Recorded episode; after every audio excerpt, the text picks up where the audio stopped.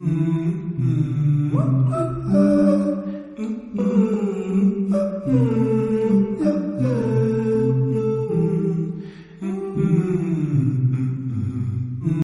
es un gusto tenerlos de nuevo en este su canal, Conversaciones de un Chapinguero. Si es la primera vez que nos acompañas, nos presentamos. Yo soy Brandon Santos y mis compañeros de trabajo son Verónica Cepagua y Hanna Ríos. En el episodio de hoy, el tema a desarrollarse será ¿Cómo vivimos el romanticismo en el siglo XIX en nuestra realidad? Bueno, para mejor entendimiento del tema, debemos recordar los inicios del romanticismo, cómo surge, qué ideas se destacan y quiénes fueron los mayores impulsores del periodo entre otros aspectos que resaltaron dicha época. Así que, comencemos. Recordemos que en el romanticismo se destacaron tres antecesores que fueron de importante impacto. El primero de estos es el absolutismo, en donde el poder reside en una única persona, el cual mandaba sin rendir cuentas a un parlamento o a la sociedad en general. Fue muy usual desde el siglo XVI hasta la primera mitad del siglo XIX. Concluyó cuando diversas revoluciones lo derrocaron. El segundo de ellos fue el neoclasicismo, y se originó en Roma en el siglo XVIII.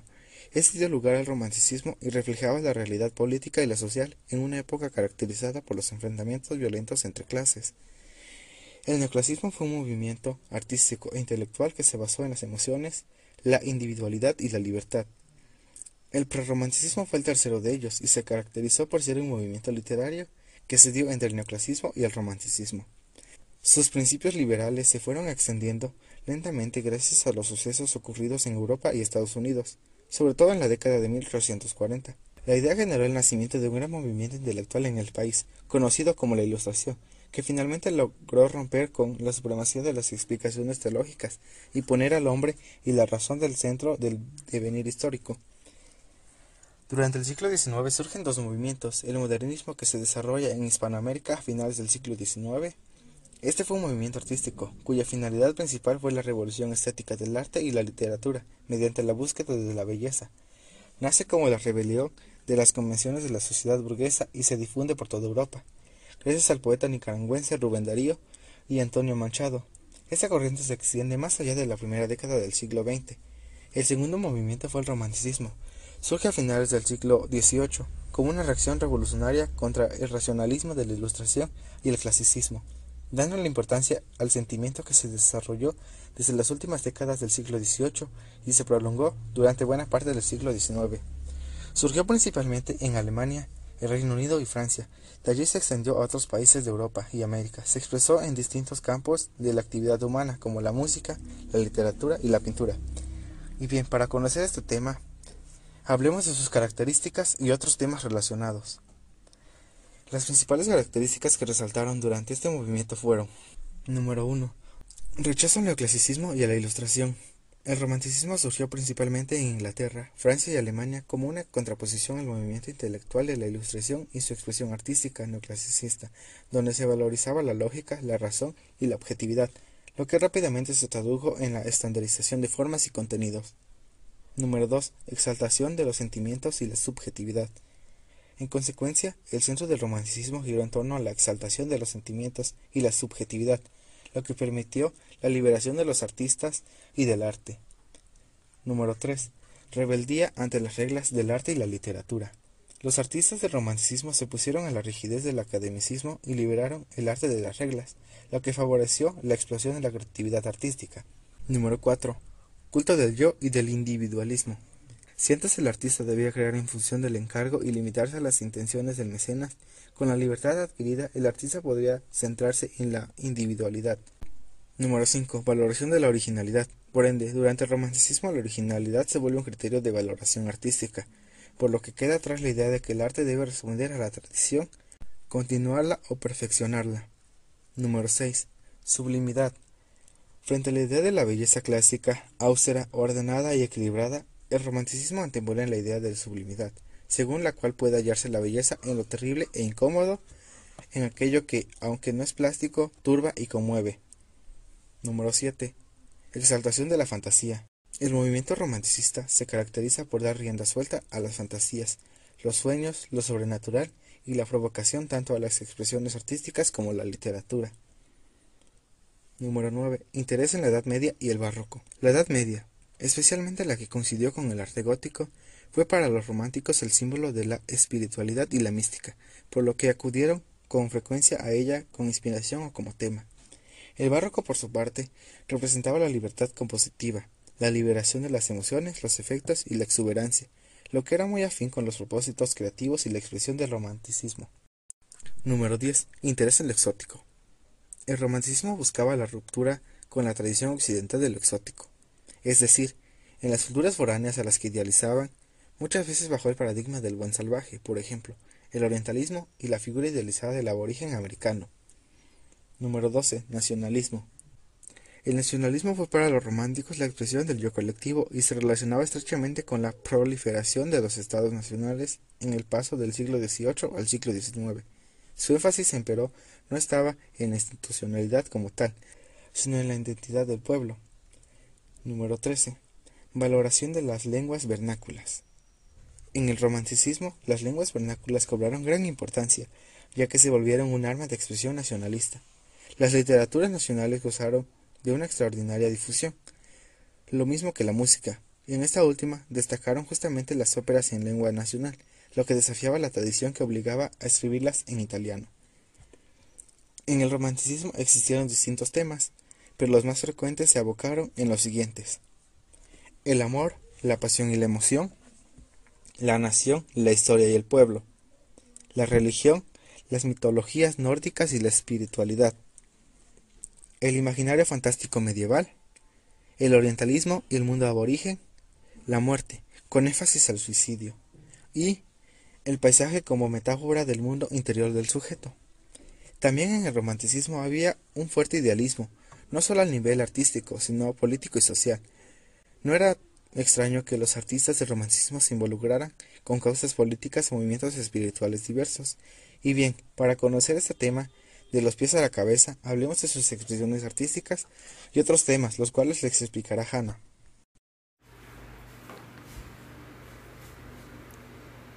Hola Brandon y personitas que nos estén escuchando. Un placer tenerlos de nuevo aquí. Y bueno, hablemos de las expresiones artísticas. El romanticismo en la literatura dio inicio aproximadamente en el año 1770 en Alemania y luego se dispersó en el resto de Europa. Sin embargo, se considera que tuvo su inicio con la obra Baladas Líricas, 1798, de los autores William Wordsworth y Samuel Coleridge. Asimismo, en la literatura del romanticismo se puede evidenciar el uso de recursos oníricos y la referencia a temas mitológicos grecolatinos. Tuvo su mayor desarrollo en la narrativa, la poesía y en el teatro. Característico de la producción romántica fue el interés por temas como la naturaleza, la poesía popular del pasado, las leyendas de la Edad Media y el teatro del siglo de oro español. Una de sus características fueron el desarrollo de la novela por entregas, novela folletín, nace el género novelístico histórico y el gótico o de terror, además de la leyenda. El romanticismo sobresale en los géneros dramático y lírico, se crean géneros nuevos, como el drama romántico o melólogo, el cual mezcla verso y prosa, sin respetar las unidades aristotélicas. Como vimos anteriormente, el romanticismo en la literatura tuvo su mayor desarrollo en el teatro, la prosa y la poesía, así que veámoslo más a fondo. El teatro. El teatro fue el vehículo por excelencia de la comunicación del romanticismo ya que era el más popular de los géneros y por medio de él se canalizaron los anhelos de libertad y el sentimiento nacional. El mayor éxito del teatro romántico lo alcanzó la obra Don Juan Tenorio de José Zorrilla en 1844. Sus características fueron, desaparecen las rígidas normas neoclásicas, los escenarios son muy variados y el tiempo se acorta o se alarga a gusto del autor. Temas Preferencia por los temas legendarios, caballeroscos o de la historia nacional. Técnicas.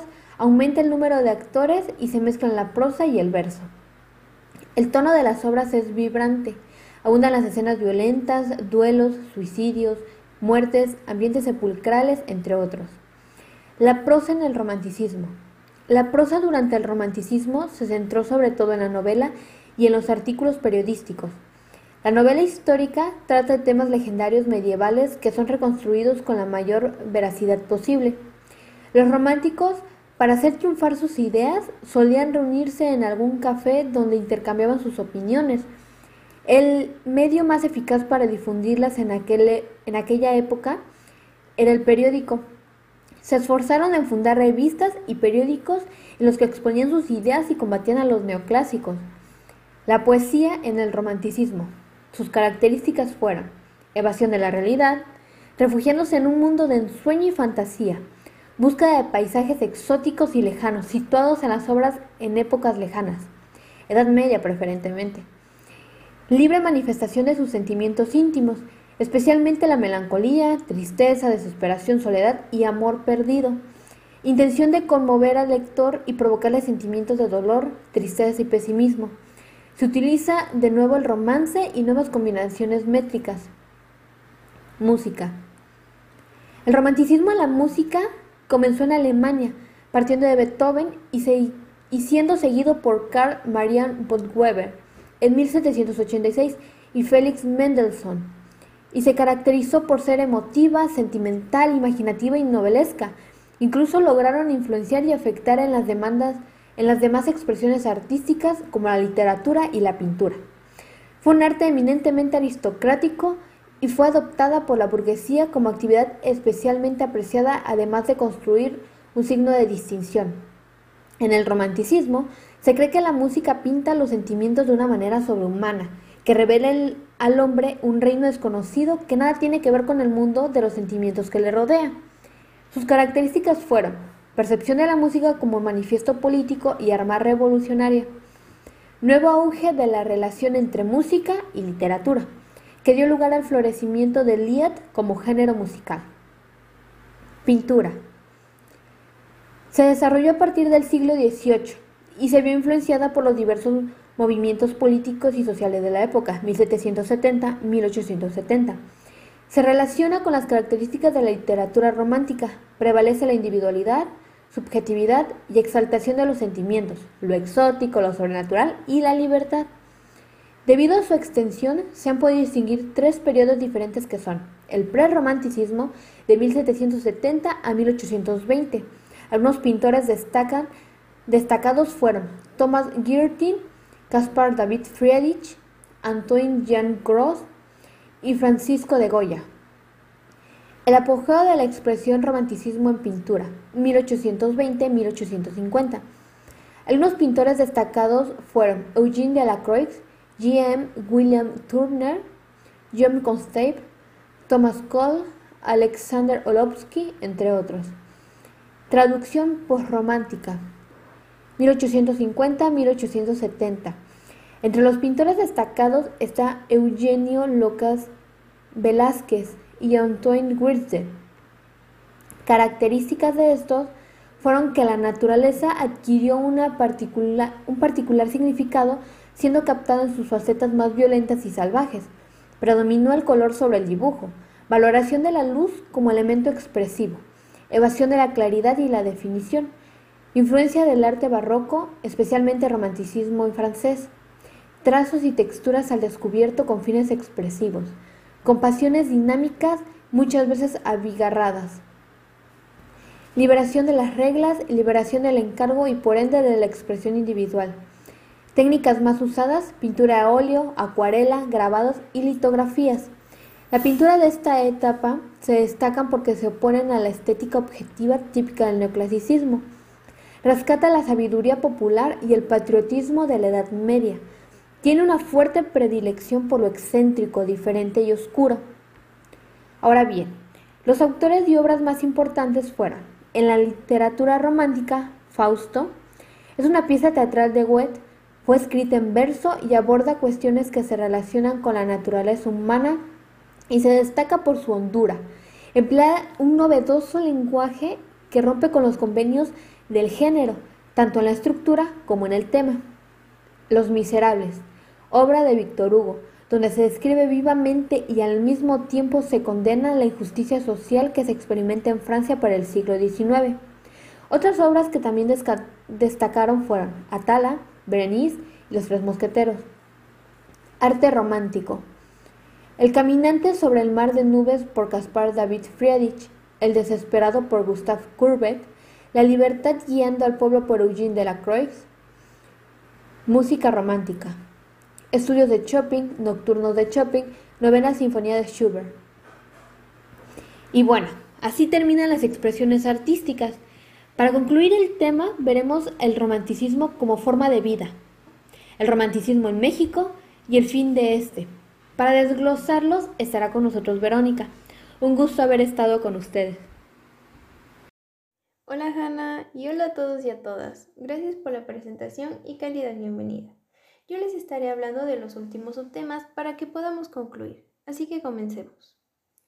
El romanticismo como forma de vida.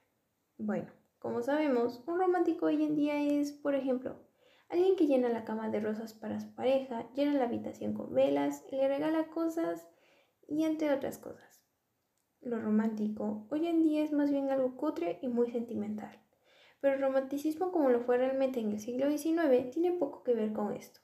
Una persona romántica en aquella época era una persona a la cual pasaba mucho tiempo de su vida reflexionando, centrándose en lo que sentía y pensaba. Era una persona a la cual estaba interesada en el amor, pero sobre todo estaba interesada en la muerte. Lo romántico era pensar y tener interés en los sentimientos que tiene alguien en la vida y pensar en la muerte como un alivio. Bueno, como vemos, el término romántico se ha ido cambiando con el paso del tiempo. Y ahora bien, ya vimos cómo fue el romanticismo en donde se originó, sus características y demás. Pero hablemos de romanticismo en México. Este llegó procedente de España y Francia.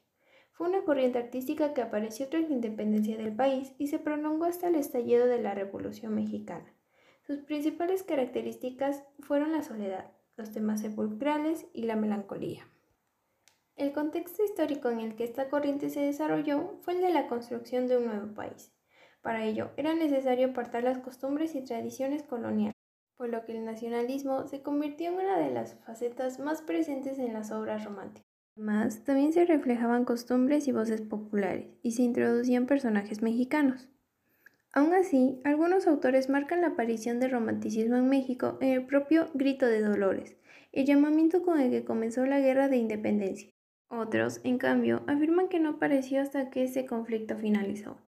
El precursor de esta corriente en México fue José Joaquín Fernández de Lizardi, quien escribió en El Pensador Mexicano, un periódico fundado por él mismo, artículos críticos con el gobierno colonial. Además, fue también el autor de la primera novela mexicana, El Periquillo Sarniento, que incorporaba algunos de los rasgos característicos del romanticismo.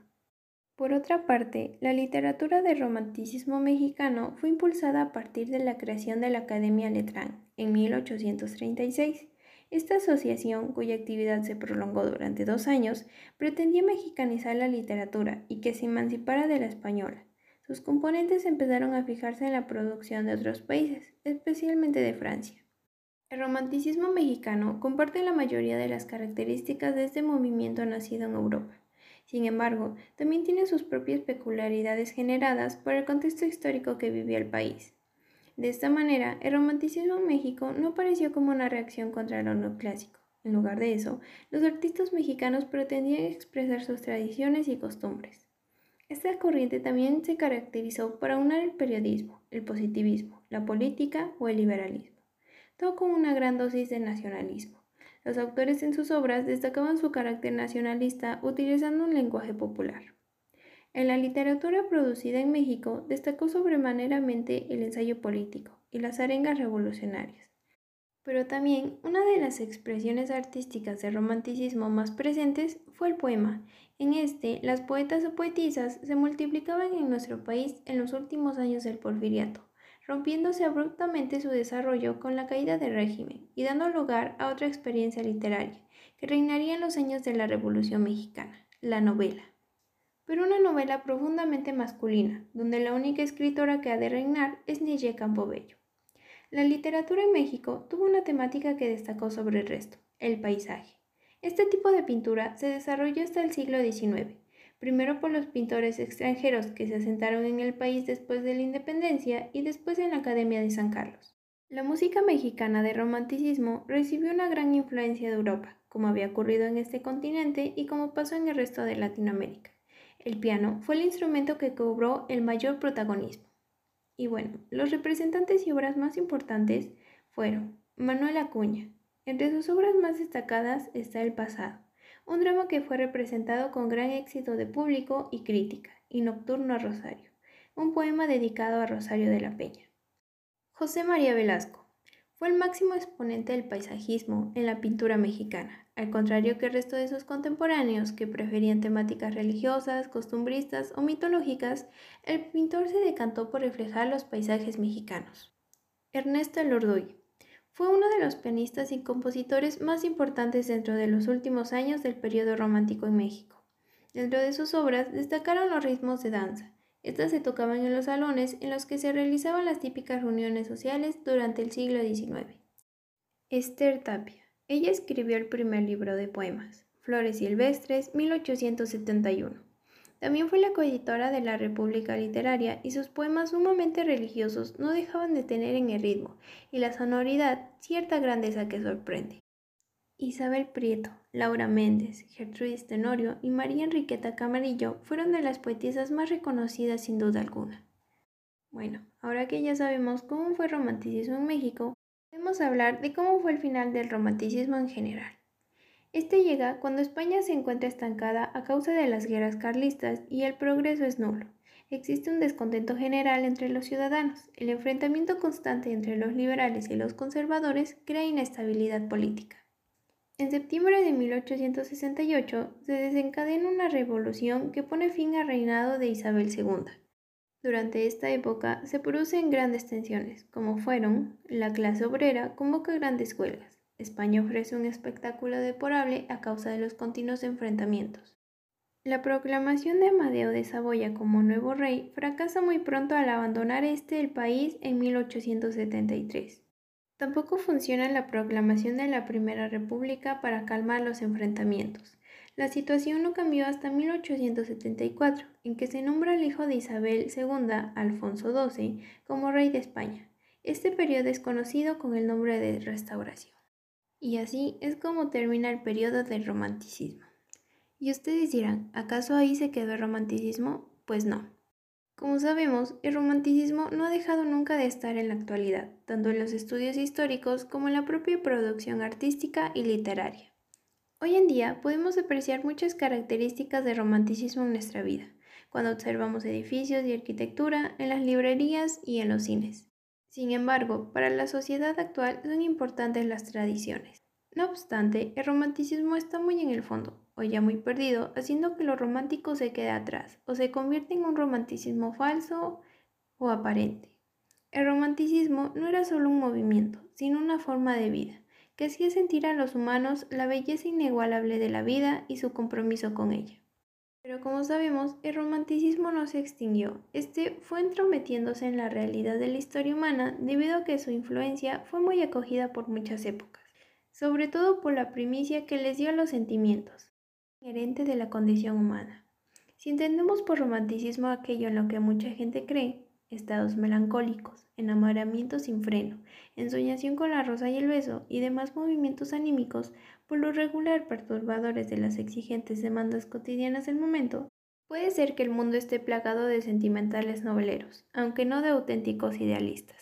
El interés actual por tales aspectos de romanticismo en la crítica y la creación artística tiene su raíz en continuidades que efectivamente existen entre el momento cultural en el que surgió y en el que ahora vivimos. Y bueno, así termina el tema de hoy. Esperamos verlos en el siguiente capítulo de Conversaciones de un Chapinguero. Y recuerden, la mente es como un paracaídas, no sirve de nada si no se abre. Muchas gracias por haber abierto sus mentes y habernos escuchado. Hasta la próxima.